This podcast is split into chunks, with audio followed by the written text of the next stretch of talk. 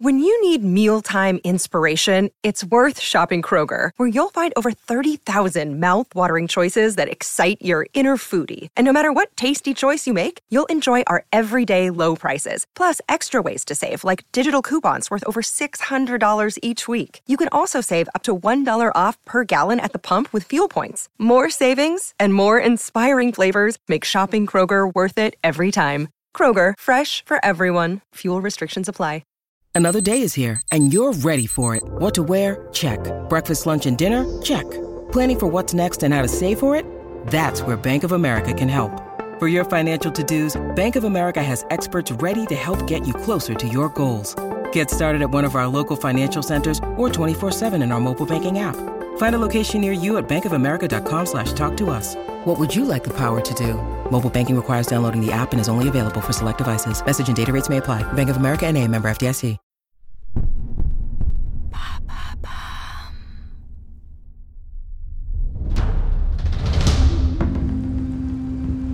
La vallée des rois, berceau des souverains de l'Égypte ancienne, se dévoile devant les yeux émerveillés d'Howard Carter, un archéologue britannique. Les montagnes majestueuses sculptées par les siècles semblent veiller sur les secrets millénaires enfouis sous leurs pieds. Nous sommes le 4 novembre 1922. Howard et son équipe se trouvent au cœur de cette vallée mystique. Hussein Abdel Rassoul, un jeune porteur d'eau qui travaille pour Howard, enfonce sa pelle dans le sol aride. La sueur perle sur son front. Soudain, dans un bruit sourd, un escalier émerge de la terre. Hussein se hâte de retrouver Howard pour lui montrer sa découverte. Howard se précipite vers le site et dans l'excitation appelle son équipe pour fouiller la zone. Après des heures de travail sans relâche, l'escalier est entièrement révélé, le moment tant attendu se produit.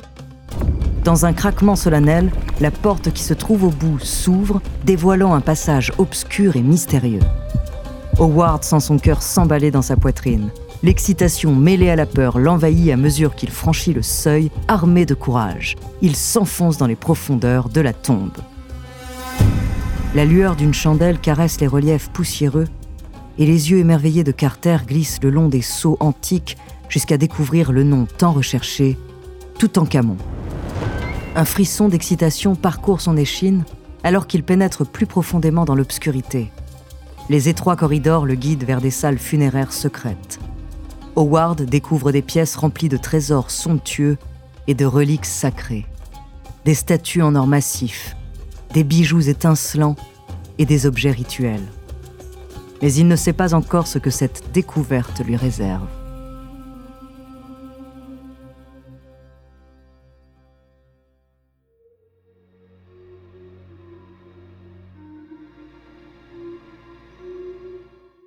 Bonjour, je suis Andrea, bienvenue dans Les Fabuleux Destins. Dans cet épisode, je vais vous parler d'un pharaon qui a laissé derrière lui un héritage extraordinaire. Symbole de l'Égypte antique, une étrange légende lui est associée. Il a inspiré Agatha Christie, Hergé et beaucoup d'autres artistes. Son nom, Toutankhamon. De sa vie à la malédiction qui l'entoure, découvrez son fabuleux destin.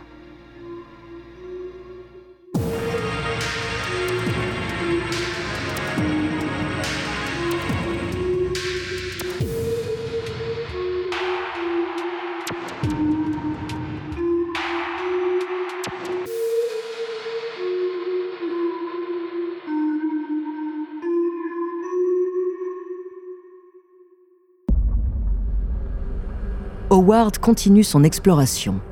Il se faufile à travers les corridors étroits pour découvrir une chapelle en bois doré, une véritable merveille figée dans le temps. Et puis, au cœur de cette chambre funéraire, l'archéologue découvre l'ultime trésor, un sarcophage sacré. Les murs du tombeau sont tapissés de fresques colorées, décrivant le voyage de la mort et de la résurrection divine. Le temps semble figé, suspendu dans une éternité fugace, alors que Carter contemple cette scène grandiose. Il sait que cette découverte va bouleverser notre compréhension de l'Égypte ancienne. C'est au cœur de la 18e dynastie que le jeune Toutankhamon voit le jour. À cette époque, son père Amenhotep IV Akhenaton remplace le culte des anciennes divinités au bénéfice d'un seul dieu, Aton, le dieu solaire.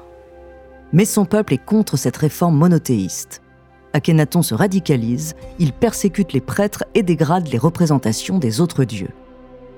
S'ensuit alors une étrange épidémie dans la famille royale. Trois des filles d'Akhenaton, sa mère Tii puis son épouse Nefertiti, meurent les unes après les autres. Puis le pharaon lui-même finit par mourir. C'est dans ce climat funeste que Toutankhamon, à peine âgé de 9 ans, monte sur le trône.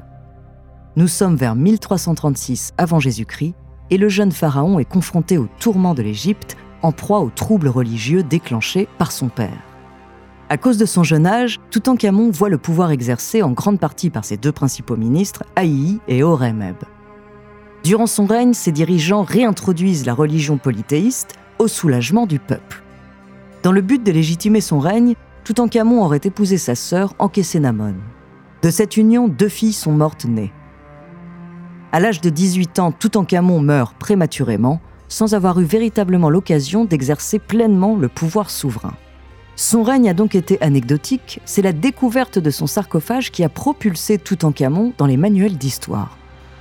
Alors que de nombreuses tombes de la vallée des rois avaient été pillées au fil des siècles, celle de Toutankhamon est restée intacte. L'année 1922 marque donc la découverte mémorable de la tombe de Toutankhamon par Howard Carter.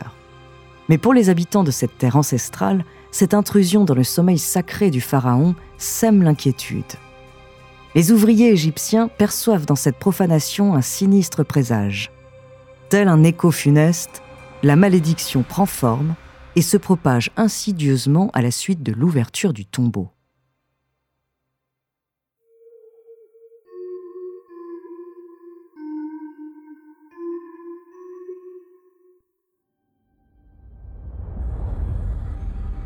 Dans la nuit du 4 au 5 avril 1923, l'air lourd d'une chambre d'hôtel au Caire devient le témoin silencieux de l'agonie de Lord Carnarvon, le mécène d'Howard Carter, qui a aussi assisté à la découverte du tombeau. Son corps tremble sous l'emprise d'une fièvre brûlante. Soudain, comme galvanisé par une force invisible, le mourant se redresse de manière surnaturelle.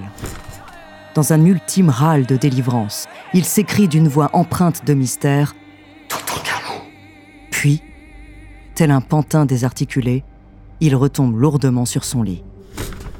À cet instant précis, une coupure d'électricité survient, l'obscurité totale s'abat sur la ville, pendant que les ténèbres étreignent le monde extérieur, Lord Carnarvon s'éteint subitement, sa mort n'est que le début d'une série funeste.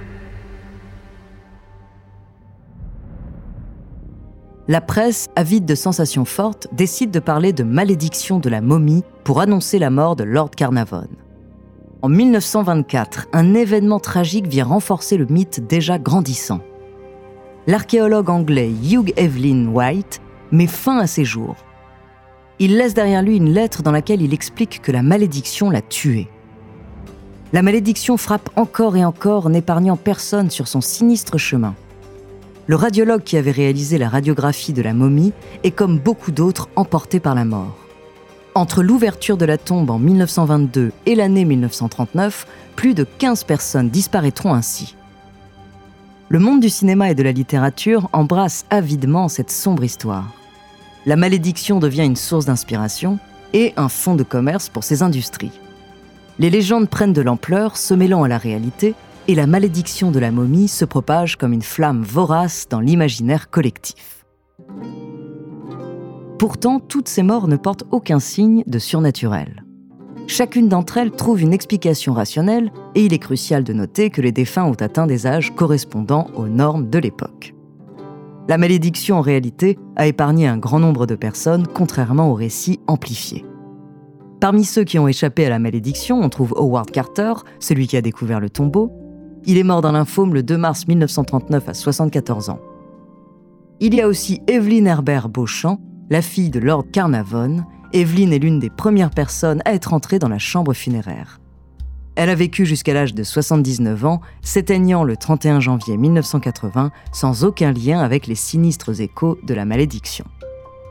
Finalement, cette histoire s'est révélée être principalement une supercherie alimentée par la presse, cherchant à tirer profit de la situation. Progressivement, cette histoire s'est mise à faire partie intégrante de notre imaginaire collectif, imprégnant la littérature et le cinéma. Cependant, il est indéniable que cette légende a contribué à la renommée de Toutankhamon. Au-delà des mystères et des exagérations, son nom a traversé les siècles, faisant de lui une figure emblématique de l'Égypte antique.